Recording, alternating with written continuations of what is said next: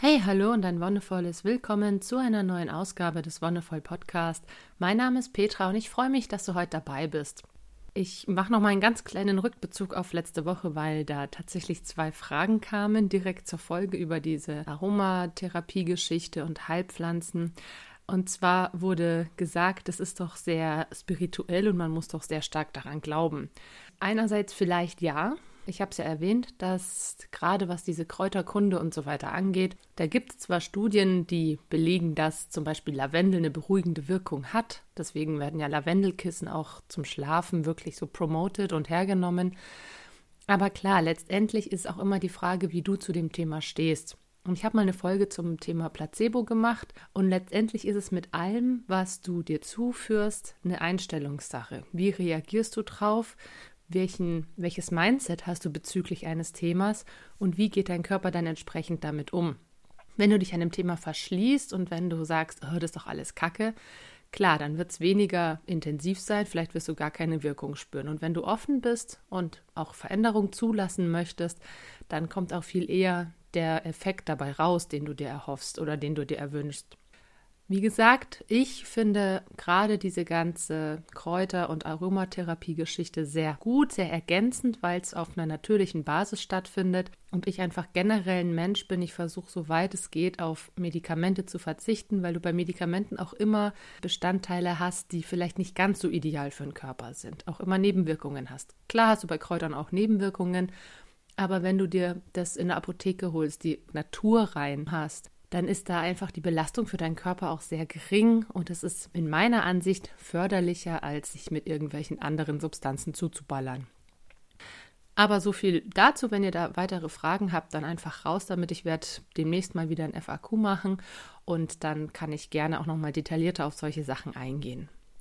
Für heute habe ich mir ein ganz anderes Thema rausgesucht und eigentlich eher so aus der, auch aus der Nachfrage heraus, wie ich denn überhaupt so zu meinem Leben gekommen bin, wie es ist und ob ich mich nicht sehr eingeschränkt fühle durch zum Beispiel die Kinder oder dadurch, dass ich nicht diesen krassen Job habe, wo ich super viel Geld verdiene. Deswegen soll es heute darum gehen, einerseits um so eine Art Lebensplanung und um das große Thema, wie wir Potenzial entfalten können und wie wir mit unserem Mindset wieder unsere Wirklichkeit gestalten in Bezug auf Grenzen und Möglichkeiten. Also ganz konkret, wie können wir so handeln? Wie kannst du dein Handeln so ausrichten, dass du mehr Möglichkeiten hast und dir weniger Grenzen setzt? Das hat jetzt wieder weniger was mit dem Yogischen zu tun. Es gibt ein paar Anknüpfungspunkte, so im, ich sag mal, in der Lebensgestaltung, was so auch mit den Zyklen ein bisschen zusammenfällt. Aber letztendlich werde ich dir hier viel aus der eigenen Erfahrung versuchen weiterzugeben. Was heißt es denn eigentlich Lebensplanung?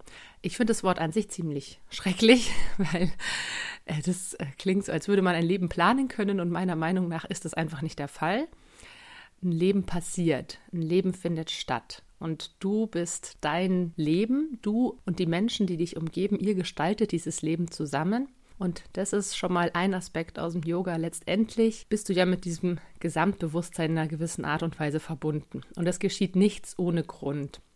Manchmal fällt es uns schwer, für gewisse Ereignisse oder Zufälle, vermeintliche Zufälle, einen Grund zu finden, aber je mehr Distanz wir auch dazu bekommen, umso klarer wird es teilweise. Manchmal bleibt es uns auch bis zu unserem Tod verschlüsselt oder wir finden gar nicht heraus, was eine bestimmte Situation für einen Zweck hatte oder für einen Nutzen. Aber bei ganz vielen Sachen ist es bald nach dem Ereignis oder schon in dem Ereignis relativ eindeutig. Deswegen finde ich Planung so ein bisschen schwierig. Man kann sich vielleicht Ziele stecken. Du kannst dir auch sagen, ich möchte gewisse Dinge erreichen oder ich peile verschiedene Stationen an. Aber du musst dir auch immer bewusst machen, dass du nicht die einzige Person bist, die dein Wörtchen mitzureden hat. Wir leben nicht einzeln oder vereinzelt. Klar gibt es Aussteiger oder Aussteigerinnen, die das anstreben, aber der Mensch ist ein soziales Wesen und du brauchst eine gewisse Gemeinschaft um dich rum. Und so greifen immer auch verschiedene Leben ineinander. Auf ganz unterschiedlichen Bereichen kann man dann da feststellen, dass es vielleicht auch Herausforderungen gibt, was zum Beispiel Job- oder Familienplanung angeht oder auch Freizeit. Aber wie ich schon in anderen Folgen gesagt habe, ist der Fokus erstmal auf dich gerichtet. Du entscheidest nach deinen Bedürfnissen und bindest dann nach und nach andere Personen oder Personengruppen mit ein.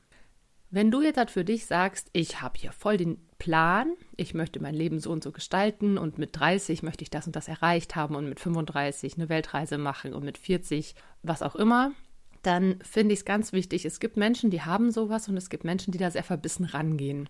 Und je verbissener man an so eine Sache rangeht, desto schwieriger kann es tatsächlich werden, die umzusetzen. Ich habe selber festgestellt, dass wenn man versucht, was zu erreichen, so ein gutes Gleichgewicht, eine gute Balance aus Enthusiasmus und Motivation notwendig ist. Einfach damit du am Ball bleibst, damit du das Projekt weiter verfolgst. Aber dass du gleichzeitig auch offen sein musst für andere Wege, dahin zu kommen, für kreative Herangehensweisen, die du vielleicht vorher gar nicht im Kopf hattest. Und letztendlich finde ich, ist es ja auch nicht so entscheidend, wie man zu einem Ziel kommt, sondern viel entscheidender, wenn du dir das gesteckt hast und da unbedingt hinkommen möchtest, dass du es halt irgendwie erreichst. Und das hat ganz viel eben mit den Möglichkeiten zu tun. Welche Möglichkeiten sehe ich, um ein Ziel zu erreichen? Und da gibt es eine Strömung, die nennt sich Design Thinking, hat weniger mit Design im Sinne von Mode oder Webseiten zu tun, sondern es geht tatsächlich darum, Konzepte zu entwickeln. Und wie schafft man das? In dieser Methode geht es tatsächlich darum, so viel Input am Anfang eines Prozesses wie möglich zu bekommen. Auch alles an Ideen rauszuhauen, was in deinem Kopf rumschwirrt, sei es noch so abstrus und noch so skurril. Im Design Thinking wird tatsächlich erstmal gebrainstormt, was alles möglich ist, um ein gewisses Ziel zu erreichen. Ohne irgendeine Einschränkung. Und das ist ganz wichtig. Erst in Prozessen, die nachher folgen, wird dann aussortiert. Warum kann vielleicht der und der Weg nicht begangen werden? Okay, da fehlen mir vielleicht die finanziellen Mittel, für einen anderen fehlen mir die persönlichen Ressourcen. Dann gibt es vielleicht einen Weg, der einfach zu komplex in der gesamten Art ist.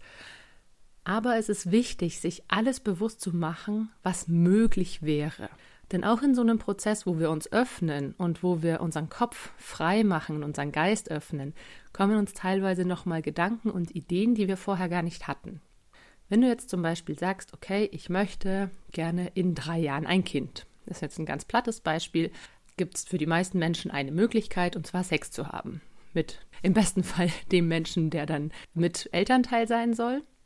Für viele Menschen hat sich dann in den letzten Jahren und Jahrzehnten noch andere Möglichkeiten ergeben, weil es vielleicht über normalen Geschlechtsverkehr nicht geklappt hat. Also gerade sowas äh, wie diese ganzen Fruchtbarkeitsbehandlungen, Hormonbehandlungen oder auch künstliche Befruchtungen, Adoption es wird einfach ein breiteres Spektrum aufgemacht. Du kannst natürlich sagen, wenn ich ein Kind will, dann muss das aber unbedingt von mir und meinem Partner sein und dann gehen wir diesen Weg, so wie es quasi in Anführungszeichen natürlich gegeben ist. Aber es gibt natürlich immer Fälle, wo das eventuell nicht passieren kann, wo es einfach verschiedene Hindernisse gibt. Und dann ist es natürlich wichtig, sich zu fragen, was habe ich denn da noch für Möglichkeiten?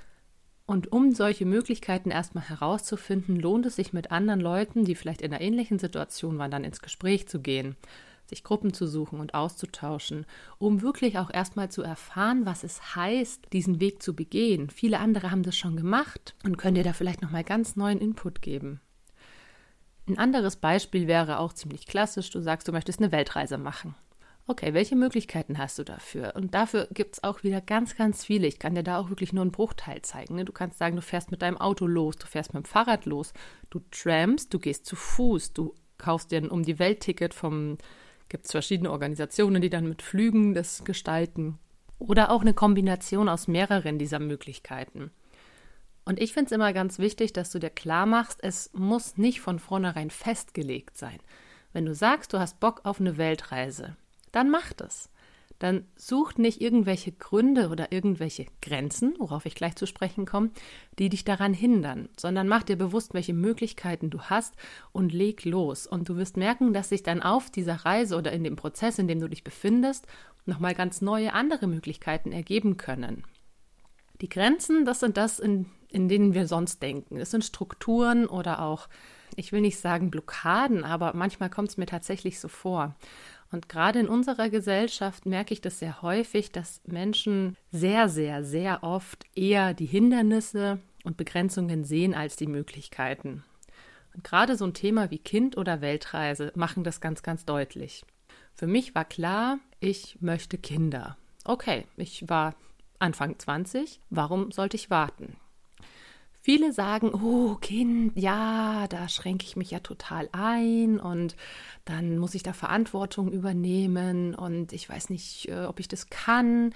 Sehen vielleicht auch eine gewisse Begrenzung darin, dass sie dann aus ihrem Job erstmal rausfallen und vielleicht nicht mehr so viel Geld verdienen, nicht mehr so viel zur Verfügung haben, dass die Zeit eingeschränkter ist. Letztendlich sind es bei vielen werdenden Eltern Vorahnungen oder Mutmaßungen und du kannst nie sagen, wie es wird. Du kannst Prognosen anstellen, klar, aber du weißt es nicht. Und bei allen Eltern ist es unterschiedlich. Da kannst du dich mit tausend Eltern unterhalten und hast 2000 Meinungen. Und genau um diese Grenzen und Möglichkeiten geht es. Gerade beim Thema Kind ist es was, wo ich den Eindruck habe, in unserer heutigen Gesellschaft sehen es sehr, sehr viele als Belastung und als Einschränkung. Und ich für meinen Teil sehe es wirklich als Erfahrung und als Möglichkeit. Allein schon der Faktor, da muss ich meine Arbeit einschränken oder dann kann ich keine 40 Stunden mehr arbeiten. Für mich wäre das eine totale Bereicherung. Ich meine, ich habe nie 40 Stunden gearbeitet, weil das Konzept für mich sowieso bescheuert ist. Aber sieh es doch mal wirklich als Möglichkeit, da rauszukommen. Als Möglichkeit, dich vielleicht auf eine ganz andere Art und Weise kennenzulernen und ganz neue Potenziale in dir zu entdecken. Natürlich kommt dann häufig das Argument, naja, bei kleineren Sachen kann man das ja gut machen, aber ein Kind ist ja auch eine, in Anführungszeichen, Anschaffung fürs Leben. Und ich denke, das ist eigentlich auch das Wertvolle dran, dass du mit Kindern wächst und dass du immer wieder neue Situationen erfährst. Und es gibt genügend Eltern, die irgendwann, wenn die Kinder ein bisschen größer sind, wieder in diese 40-Stunden-Woche einsteigen oder wieder so ihren alltäglichen Trott, den sie auch vorher hatten, fortführen einfach weil sie gemerkt haben, dass sie das brauchen. Und das ist ja auch vollkommen okay. Es gibt genügend Menschen, die wirklich in dieses alltägliche Leben zurückfinden, die das brauchen, die merken, dass sie da Routinen oder Sicherheiten haben, die ihnen Halt geben. Aber in vieler Vorstellung ist es so, dass gerade Kinder was sind, was dein Leben für immer verändern wird. Aber das ist Quatsch mit Soße. Wenn du nach zwei, drei Jahren sagst, hey, ich will mein altes Leben wieder, dann führst du dieses alte Leben fort, nur dass jetzt halt noch ein Kind da ist oder zwei oder drei. Kinder bedeuten nicht, dass sich der Rest deines Lebens komplett verändert. Klar verändert sich dein Familienleben, deine Beziehungen, aber ich habe auch letztens erst mit meinem Mann darüber gesprochen, als unser Sohn zur Welt kam und er dann mal mit seiner Chefin gesprochen hat, eben wie es mit der Arbeitszeit und so weiter ist, hatte sie auch gemeint, ja, schon eine krasse Veränderung, oder? Und nein, eigentlich läuft das äh, genau darauf hinaus, was ich auch in einer anderen Folge schon angesprochen habe, dass es immer noch einfach darum geht, dass du deine Bedürfnisse wahrnimmst, deine Bedürfnisse klärst und erfüllst und jetzt im Anführungszeichen nur ein weiterer Mensch da ist, den du damit einbeziehen solltest. Das gleiche mit dem Thema Weltreise. Viele trauen sich das nicht, weil sie sagen, uh, das ist mir zu teuer oder da muss ich viel Zeit aufbringen, vielleicht muss ich meinen Job kündigen oder ein Sabbatical nehmen und wer weiß, wie mich nachher die anderen Menschen wahrnehmen, ob ich überhaupt in die gleiche Stellung zurückkomme oder nicht. Ja, das kann in manchen Unternehmen tatsächlich ein Problem sein. Ich meine, auch sowas wie Elternzeit ist ja tatsächlich in unserer Gesellschaft ein großes Problem für viele Unternehmen. Auch Frauen haben erwiesenermaßen einen wirklichen Defizit an Lohneinkünften, wenn sie Elternzeit nehmen. Das ist unglaublich krass. Die verdienen dann teilweise 65 Prozent weniger in den nachfolgenden Jahren, arbeiten auch viel nur noch Teilzeit. Und bei einer Weltreise ist es ähnlich. Da sagst du, du machst einen Einschnitt, du möchtest dein Leben erfahren, du möchtest das, was ja so der Sinn, wie ich ihn sehe, auch so ausmacht, dass du Erfahrungen sammelst und dein Leben nicht einfach nur in gewissen routinemäßigen Bahnen verläuft, sondern dich auch mal vor Herausforderungen stellt, an denen du wachsen kannst, an denen du was mitnimmst. Und diese Herausforderungen sind bei so einer Weltreise, egal in welcher Form oder bei einer Reise allgemein, das muss ja nicht gleich um die Welt sein, viel mehr gegeben, weil du mit eher mit Situationen konfrontiert wirst, die dir sonst in deinem Alltag nicht widerfahren. Auch hier sind es die Möglichkeiten, die dich wachsen lassen. Es gibt viele Menschen, die in Begrenzungen leben und sagen, ich kann das eben nicht und wer weiß, was passiert. Und genau diese Aussage, wer weiß, was dann passiert oder wer weiß, was ist, wenn ich wiederkomme, das ist das, was viele Menschen beunruhigt. Und ich weiß nicht, wie es dir damit geht, aber für mich ist das ein Satz, der, der keinen Hand und Fuß hat. Also der ist leer. Denn niemand kann dir sagen, was passiert. Vielleicht ist es die beste Erfahrung in deinem Leben. Vielleicht ist es auch erstmal eine ziemlich komische Erfahrung oder auch eine Erfahrung, die dir erstmal schwer fällt, mit der du vielleicht schlechte oder negative Gefühle verbindest. Aber wenn du eine Entscheidung triffst, etwas anzugehen, dann ist es immer was Positives insofern, dass du dich öffnest und dich bereit machst, auch mal über den Tellerrand zu blicken. Wie kannst du damit jetzt konkret Potenzial entfalten? Ich denke, es gibt bei fast allen Menschen, bei dir, bei mir, bei allen Menschen, die uns umgeben, gewisse Impulse, die entweder ausgelebt oder unterdrückt werden. Das ist wahrscheinlich auch ein bisschen Temperament oder Sozialisation, die uns da lenkt. Aber das kannst du einfach mal nachfühlen, wie es bei dir ist. Wenn du Bock auf irgendwas hast, wenn du sagst, hey, eigentlich hätte ich heute Lust, es ist Samstag, ich fahre einfach mal mit dem Zug irgendwo ganz weit weg, so weit wie ich halt komme, in eine Großstadt oder aufs Land oder in die Berge oder ans Meer und erlebe da mal was. Oder bist du eher jemand, der sagt, ach ja, da hätte ich zwar Lust drauf, aber ist doch Quatsch, das jetzt zu machen. Warum sollte ich das tun? Es ist ja nur mit Kosten und Mühen verbunden. Das sind diese Grenzen, von denen ich gesprochen habe. Das ist nicht dieses offene Mindset zu sagen, ja geil, da kann ich was erleben, da kann ich Erfahrungen sammeln, sondern, oh, das könnte ja anstrengend werden. Das sind Momente, in denen sich zeigt einfach, wie wir mit uns selbst, mit unseren Bedürfnissen umgehen. Auch das ist ja ein Bedürfnis, der Wille, sich selbst zu verwirklichen. Und wenn wir den permanent unterdrücken, dann führt es auch langfristig dazu, dass wir unzufrieden sind, vielleicht sogar depressiv oder dass wir in einen Alltagstrott fallen, der unser Leben, ich sag mal, schwer und dunkel macht. Für mich ist es inzwischen so, dass ich sage, ich lebe die Impulse, die ich verspüre, soweit es geht, es aus. Zum Beispiel habe ich mir letztes Jahr in den Kopf gesetzt, ich mache jetzt eben noch eine Massageausbildung. Die hat ja knapp 1000 Euro gekostet. Dann habe ich mir direkt danach auch gleich noch eine Massageliege gekauft. Und jetzt ist es so, okay, ich habe jetzt zwar immer wieder mal Massagen, aber es ist absehbar, dass ich das nicht ewig machen werde. Einfach weil auch wir noch mal planen, auf Reise zu gehen. Und dann werde ich einfach diese Massageliege verkaufen, dann werde ich das Equipment verkaufen. Genauso mein Mann, der hat letztes Jahr noch einen Motorradführerschein gemacht, sich noch eine krasse Kombi gekauft und Helm und Schuhe und alles. Auch das wird er wieder verkaufen. Einfach weil wir in dem Moment den Impuls hatten, hey, das machen wir jetzt und das ist jetzt genau das Richtige. Und wer weiß, wie es nächstes, übernächstes oder in fünf Jahren sein wird. Das kann dir kein Mensch sagen. Und das ist der Knackpunkt an der ganzen Geschichte. Ich werde auch heute häufig gefragt, warum ich mich so früh für Kinder entschieden habe. Damals habe ich immer gesagt, naja, weil wenn ich dann 40 bin, dann sind die schon eigenständig, dann kann ich mein Leben so in Anführungszeichen wieder so gestalten, wie ich möchte, auch mal ohne meine Kinder, auch mal was machen, was ich vielleicht aufgeschoben habe. Inzwischen bin ich an dem Punkt, wo ich sage, keine Ahnung, ob ich mit 40 überhaupt noch lebe. Das musst du auch immer mit einberechnen. Wir sind nicht unsterblich, das vergessen wir gerne. Gerade wenn wir in den 20ern, 30ern sind, wo wir so eigentlich in der Blüte stehen, wo es uns gut geht, wo wir meistens viel Energie haben, dann ist uns das total fern, dass unser Leben endlich ist, dass wir eine begrenzte Dauer haben. Wir schieben dann Sachen auf und sagen, ja, das kann ich machen, wenn ich 40 bin eben oder wenn ich 50 bin, wenn ich in Rente bin, wenn die Kinder aus dem Haus sind, wenn ich mal genügend Geld habe. Nein, mach's dann, wenn du Bock drauf hast und schränk dich nicht ein, sondern such nach Möglichkeiten, es umzusetzen.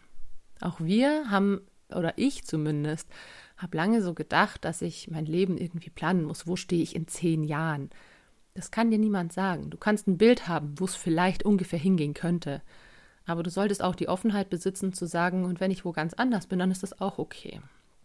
Wie steht das jetzt mit, dem, mit der yogischen Philosophie in Zusammenhang? Ich finde, da gibt es ein paar ganz nette Anknüpfungspunkte. Einerseits habe ich es auch schon in der ganz frühen Folge erwähnt, die Intuition. Also das, wo du sagst, ich treffe Entscheidungen aus dem Bauch heraus. Das ist ganz oft das, was ich mit diesen Impulsen beschrieben habe. Du hast den Impuls, irgendetwas zu tun und wenn du dem nachgehst, dann ist das oft ein ganz gutes Gefühl, so eine körperliche Euphorie, die du wirklich wahrnehmen kannst. Gleichzeitig, wenn du dem nicht nachgehst, so eine schwere und bedrückende Last, die dann so ein bisschen vielleicht in den nächsten Stunden oder in den nächsten Tagen auf dir lastet. Auch solche Aktivitäten sind etwas, was dir Prana gibt, was dir Lebensenergie schenkt. Wenn du merkst, dass du dich verwirklichen kannst und dass du deinen Träumen nachgehst, auch wenn es nur kleine Träume sind, dann versorgt dich das auf einer feinstofflichen Ebene mit Energie und mit einer gewissen Kraft. Und das sieht man, finde ich, auch ganz schön daran, wenn man so ganz alte Leute beobachtet. Oder es gibt auch ganz viele Berichte über teilweise 90 oder 100-jährige Menschen, die so eine Leidenschaft haben und der nachgehen. Und egal was kommt, immer versuchen sie das durchzuziehen. Und wenn es dann eine Krankheit gibt oder irgendeine körperliche Einschränkung, dann wird nicht komplett aufgehört, sondern es wird entsprechend angepasst. Und diese Menschen haben, denke ich, ganz gut begriffen, worauf es ankommt dass es nämlich Ereignisse und Erfahrungen sind, die uns ebenso mit Energie versorgen, wie ich sag mal Nahrung, und dass es auch ganz stark davon abhängt, wie wir mit unserem Leben umgehen und welche Einstellung wir dazu haben. Wenn wir grundsätzlich positiv gestimmt sind und Möglichkeiten sehen, dann werden sich auch immer mehr Möglichkeiten eröffnen. Und als letzten Anknüpfungspunkt möchte ich auch nochmal auf Ericsson verweisen, also diese acht Stufen, acht Entwicklungsaufgaben, die dich begleiten durch dein Leben. Und als letztes steht ja die Ich-Integrität. Das heißt, dass du für dich einen Weg gefunden hast, dich selbst zu akzeptieren, mit dir im Reinen bist. Und ich bin der Meinung, dass gerade dieses Ausleben von Intuition, von Impulsen und das generelle Erleben und Erfahrungen sammeln an sich ein großes Stück dazu beiträgt, dass wir in Anführungszeichen am Ende unseres Lebens so eine Ich-Integrität haben, dass wir mit uns im Reinen sind, dass wir uns keine Vorwürfe machen müssen, oh, ich habe mein Leben verschwendet oder ich habe nicht genug gelebt oder was auch immer. Es hängt wirklich davon ab, wann du dir bewusst machst, dass dein Leben endlich ist. Und wenn das erst mit 60 passiert, hast du vielleicht glücklicherweise immer noch 20 Jahre, in denen du das umsetzen kannst. Im blödsten Fall hast du noch ein Jahr. Genauso, wenn du 30 bist. Es kann immer irgendwas passieren, aber lass dich davon nicht unterkriegen, sondern sieh es als Chance und als Gelegenheit. Und mit diesen Impulsen möchte ich mich für heute verabschieden. Ich wünsche dir, dass du all deine Abenteuer, die du so planst, umsetzen kannst und erleben kannst und dabei möglichst offen und gelassen an die Sache herangehst. Vielen Dank, dass du heute dabei warst, dass du zugehört hast. Wenn dir die Folge gefallen hat, dann lass gerne einen Kommentar oder eine Bewertung da und wir hören uns dann nächste Woche wieder. Bis dahin wünsche ich dir alles Gute und noch einen wonnevollen Tag.